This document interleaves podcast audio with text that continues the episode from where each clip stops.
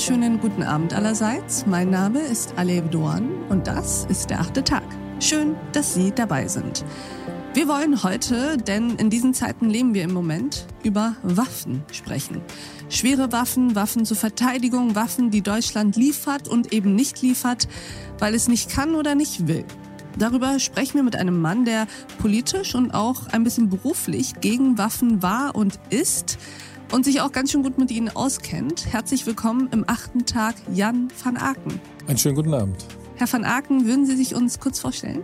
Ja, mein Name ist Jan van Aken. Ich bin 60 Jahre alt, bin in Hamburg aufgewachsen, ähm, an, an, der, an der schönen Elbe, habe Biologie studiert und war eigentlich Zeit meines Lebens politisch. Äh, damals in Hamburg hieß das Hafenstraße.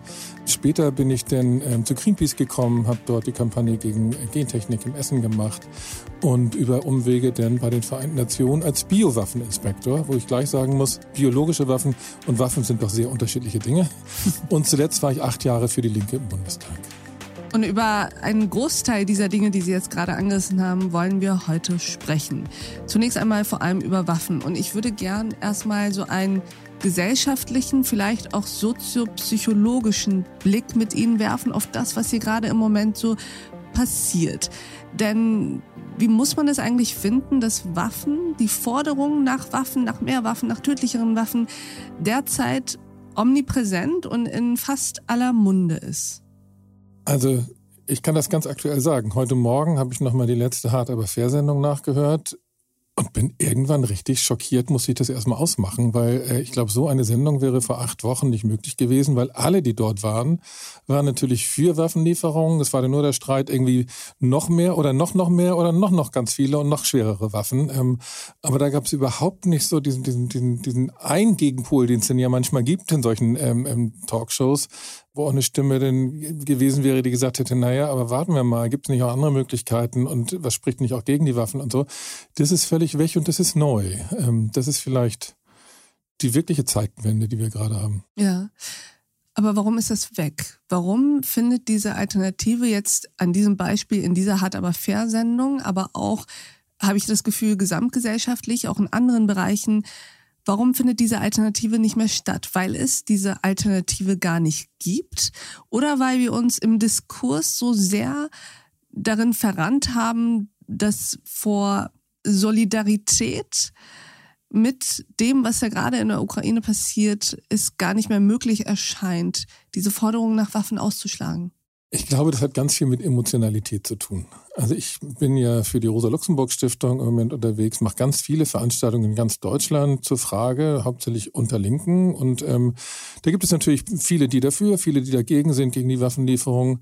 Ähm, und da stelle ich fest, dass die, die dafür sind, das ist ganz emotional auch oft, was ja auch richtig ist. Ist auch ein, ein vernünftiges Gefühl. Die werden angegriffen, die verteidigen sich.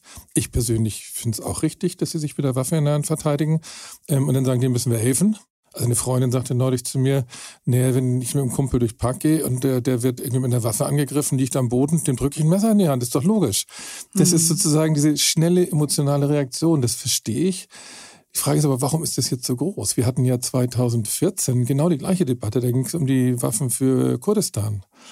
Und das war überhaupt nicht so aufgeladen gesamtgesellschaftlich. Da hatten wir auch als Linke äh, genau die gleichen Kontroversen wie heute, gar kein Unterschied, aber gesamtgesellschaftlich war das ganz anders. Und ja, das ist, glaube ich, durch die Macht der Bilder und dadurch, dass äh, Ukraine sozusagen auf jedem Kanal jeden Tag 24 Stunden läuft, ähm, ist das, glaube ich, nicht mehr möglich, Nein zu Waffen zu sagen. Und dieses Gespräch geht natürlich noch weiter. Also, 10 Millionen Flüchtlinge in der Ukraine, viele 10.000 Tote, äh, komplette Zerstörung von Städten. Also mal ganz einfach Arbeitsplätze in Deutschland oder Tote in der Ukraine.